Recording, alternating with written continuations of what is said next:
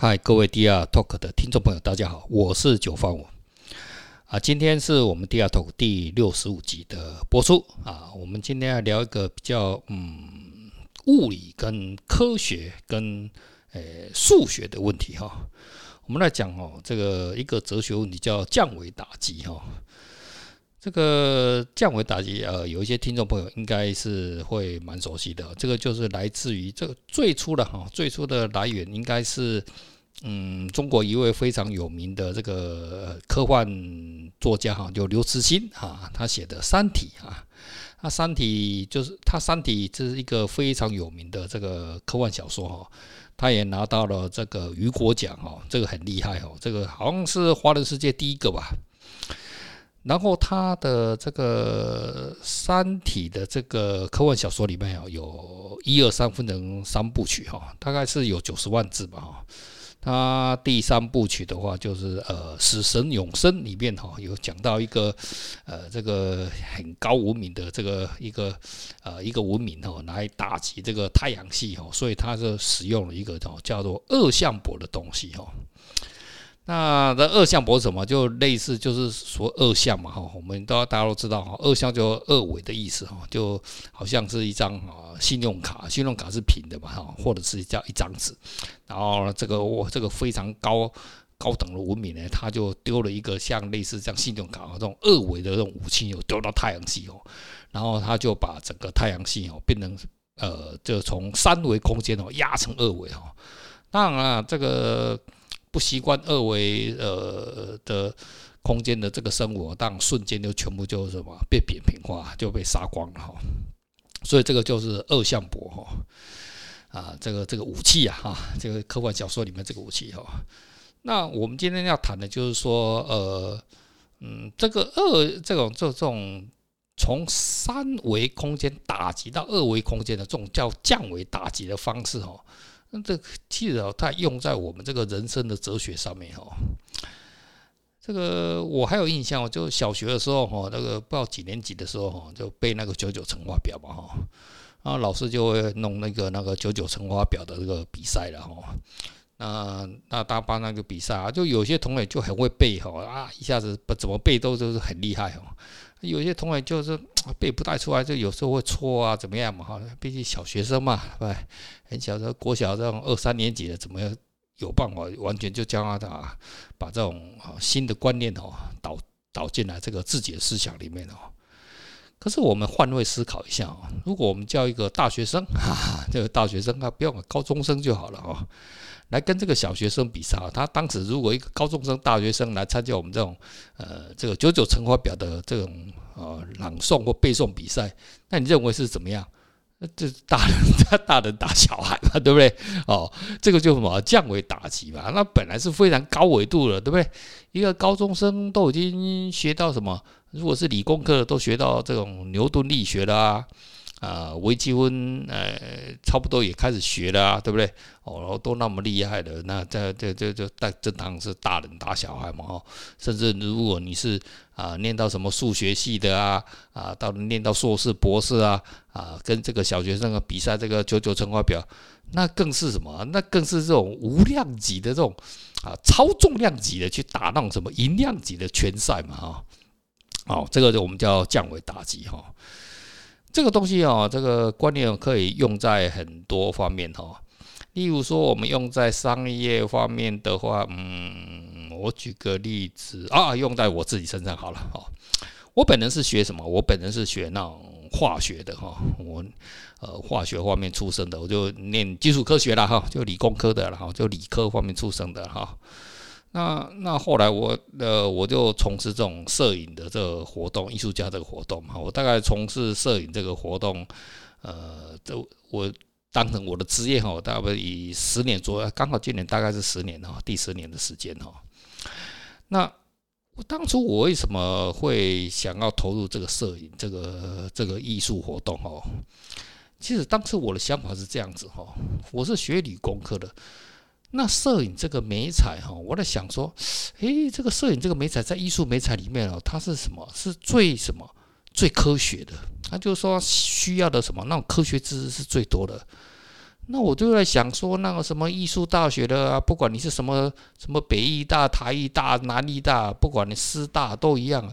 诶，这些学生他们又不是学科学的，然后如果他们也投入这个摄影艺术，那我也投入摄影艺术，那你认为是他们学习快还是我快？要知道我学习摄影哦，我真的是从零开始。我在在我没有学习摄影之前啊，我几乎没有拍照啊，什么光圈快门呢？我只是听说啊，就听说啊，听说摄影有什么光圈快门啊，哦，什么几分之几呀？那实际那个状况啊，我也不晓得，我也没研究过。可是这样子的情况之下，我贸然的就投入这个摄影哦。其实我对摄影是没什么兴趣的，可是我当时。在想说，诶，如果投入这个摄影，我感觉上我应该也是属于什么降维打击耶？因为我是理工科人，你怎么搞？怎么可能会搞得赢我呢？像那个，若以前传统哦，是不是还有暗房嘛？哦，然后做一些加一些化学药品啊，然后拉拉呀，哦，弄弄浓度啊，什么弄弄什么啊，什么什么曲线啊，搞什么东西啊？你知道那种东西哦，对我来讲哦，那是高中化学。那是很简单的事情啊，怎么调配什么东西呀？控制浓度啊，控制温度啊，那种控制那种那种那种在暗房那控制温度的那种东西啊，对我来讲哦，是简单的不得了。我举一个例子哦，那个深山大道，深山大道那个那个影像为什么看起来那么出力感？那个就是哦，他连那种基本的控温都不懂，你知道吗？就在哦东京哦，东京呃。不管是夏天或者是冬天哦，它温度温差是蛮大哦。冬天可以到达零度哦，那夏天呢？夏天三十几度啊。然后他就在厕所里面呢，遮光遮一遮，那就在里面搞，他根本没有控温嘛，可能也是穷还是怎么样。然后所以哦，那个例子很粗糙，那个什么，在我们那个化学里面，那个叫什么？那结晶不完全 哦。我一看就知道，这个就不不会洗照片嘛，就这样子哦。最后最后变成有名的这个摄影师哈。啊，那不管哈。那也就是说，如果像我们这种学科学，特别是我这种学化学的人哦，来做这个东西哦，那真的是对于这种台艺大、北艺大啊、南艺大、师大，那我真的是在进行降维打击。他们可能哦，有些人我都看过，有当时看有一些人啊，学习什么摄影，就说啊，这个这个什么暗房呢，要十年功啊。你知道哈，我我不是说我在臭臭多还是臭屁啊？那个安哲亚当时那整本原文书啊，我九天就看完了，我我都不用进入暗网，我一看就知道了。为什么？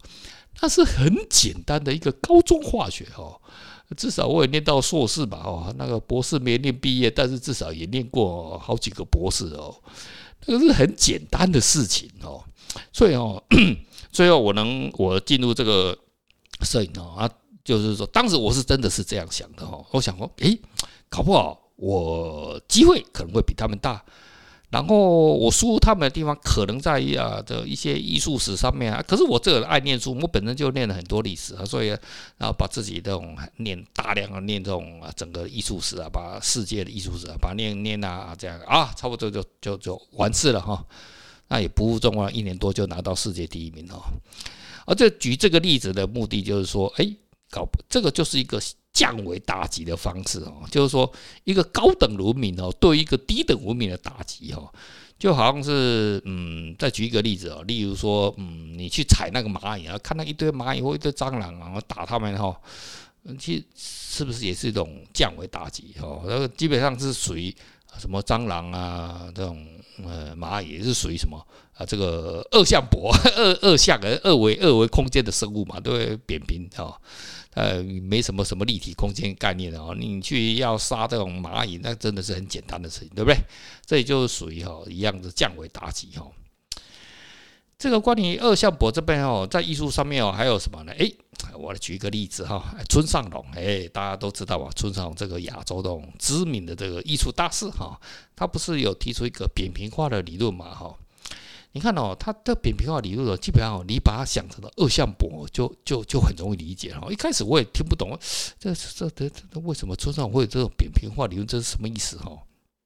你想想看哦，日本这个漫画哈，你看你注意看那个日本漫，一般啊，什么小叮当啊，或什么什么大雄那些啊哈，你看哦，他们他日本人画的漫画都是什么？就是它就是二维的。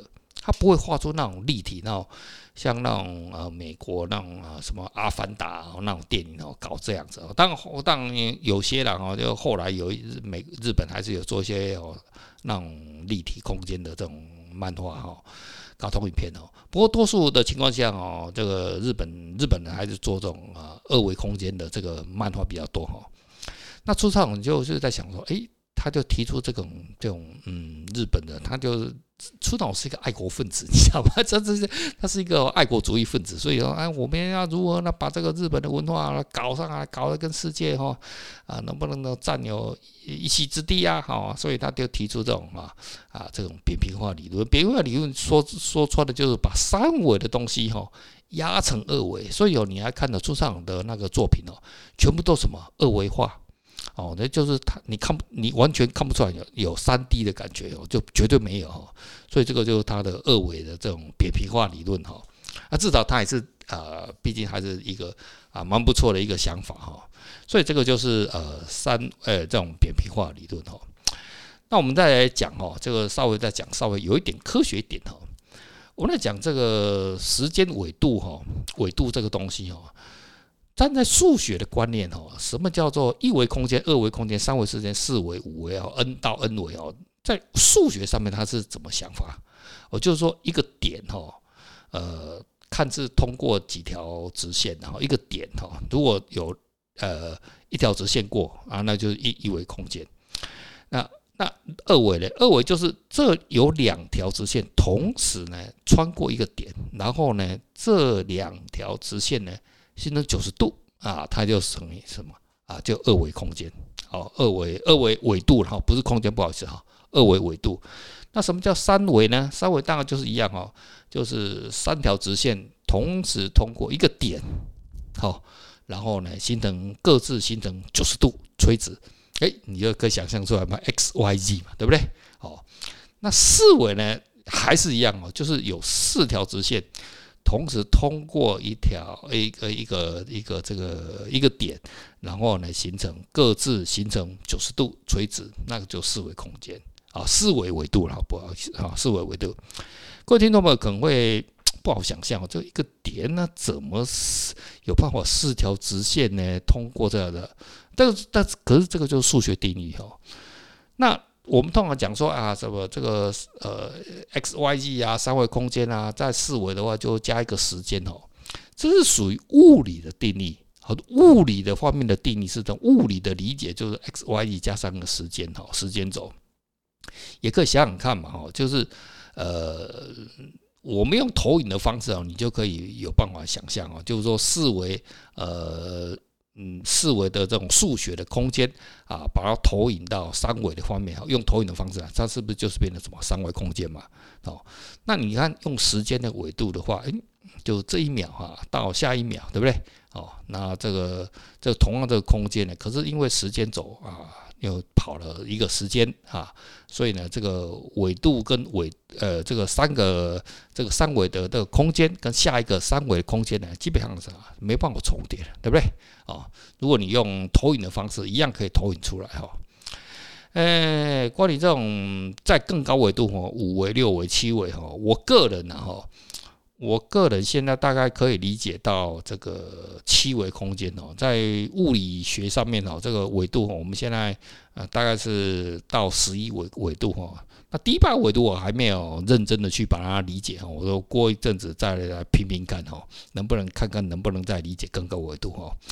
那如果未来还有机会的话，我再把这个维度这个东西整理整理哈，看看能不能用讲的方式哈。